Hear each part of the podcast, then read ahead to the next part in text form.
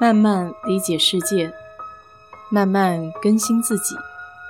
一路人生，要去开心，要去期待，要去热爱。我是 DJ 水色淡子，在这里给你分享美国的文化生活。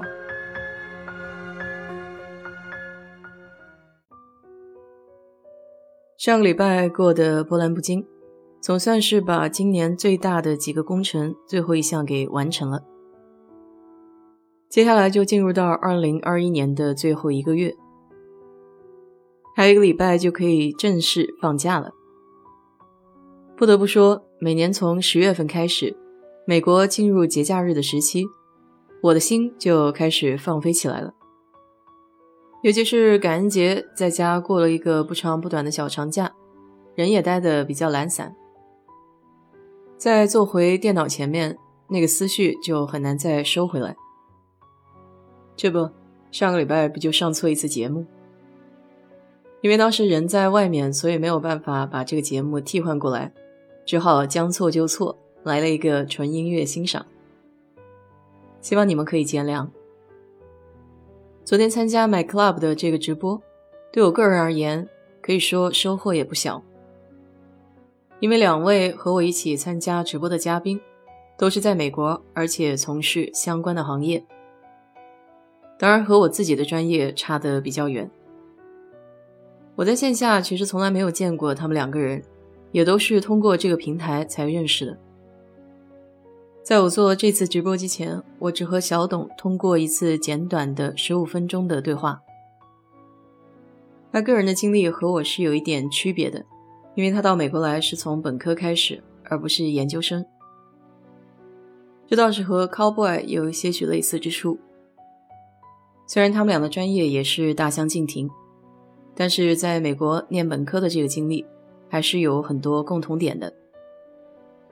所以以后也可以做一个本科的专场，让他们来聊一聊自己在念本科的期间有什么样的注意事项，有哪些有趣的事情。当然，针对小董个人的经历来说，还有很多可以挖掘的话题，比如说他就有跨境婚姻的经历。我也是昨天才知道，她嫁的是一个美国人。包括她的专业心理学，然后在精神病院当护士，这些个人的经历都是很不一样的。其实可以感觉出来，她是一个非常努力的人，不仅仅只是想当一个护士，她还继续进修深造自己，然后拿到了护理医师证。如果有对这方面感兴趣的朋友呢？我也可以专门邀请他做一个这个专项的话题。贤菊是当时在这个聊天房间里的一个听友。那 Mac Club 这个应用有一点好处，就是在这个聊天的房间里呢，你可以申请开麦，因为有时候正好这个话题你也有想抒发自己意见的时候，那你就可以申请上麦，然后跟主持人和嘉宾互动。所以当时贤菊是这么上麦的。听了他的自我介绍后，我才知道他其实，在地理位置上离我算是最近的一个。小董是在波士顿，贤菊呢，他是在路易斯安那。路易斯安那州就在德州的旁边，比较著名的城市就是新奥尔良。虽然我在休斯顿本地医学中心认识不少中国人，但他们大多就还在念书。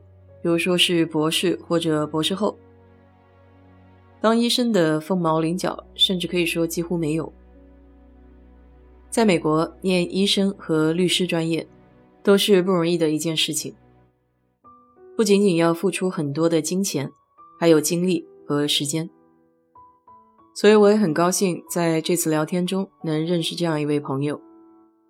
不过可惜的是，当时没有把他的号给关注下来。所以之后可能还要花点功夫去找一下这个人。这次通过这个活动可以认识到两个从医的朋友，对我来说也是拓宽眼界的一个手段。如果你听了上一期的节目，你应该会发现，第一次做这个节目没有什么经验，所以在中途聊天的时候，有几次这个话题是偏离了我们主旨的。当然，这也并不是说是不好。有些时候我们就着一个话题，可能会拓管到其他的话题上，然后越聊越多。这时候比较需要一个人可以控制整个场面，然后把这个话题呢再拉回来。所以我觉得当时小董做的比较好。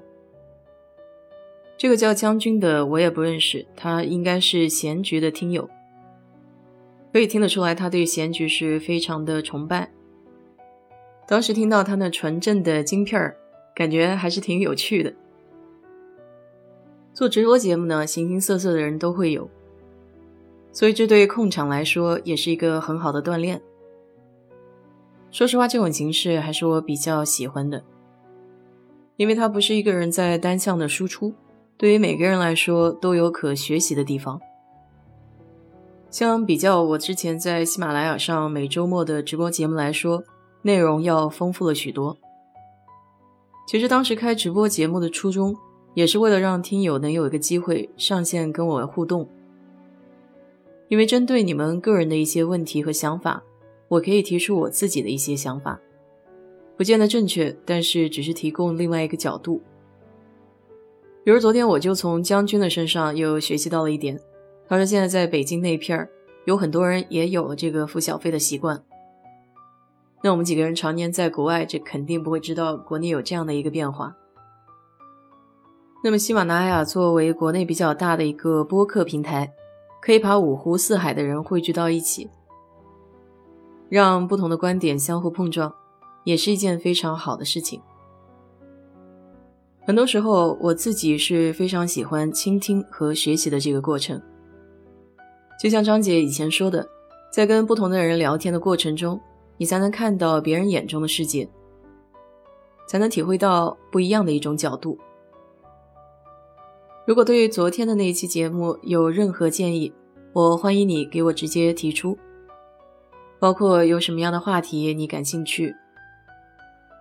我也希望能通过那个平台认识到更多有趣的人，和你一起分享独特的角度。不过需要指出的一点，在这众多的聊天节目里面，我们得学会辨识真伪，因为那些只代表个人的言论和观点。还得做到不要盲从盲信。好了，今天就给你聊到这里吧。如果你对这期节目感兴趣的话，欢迎在我的评论区留言，谢谢。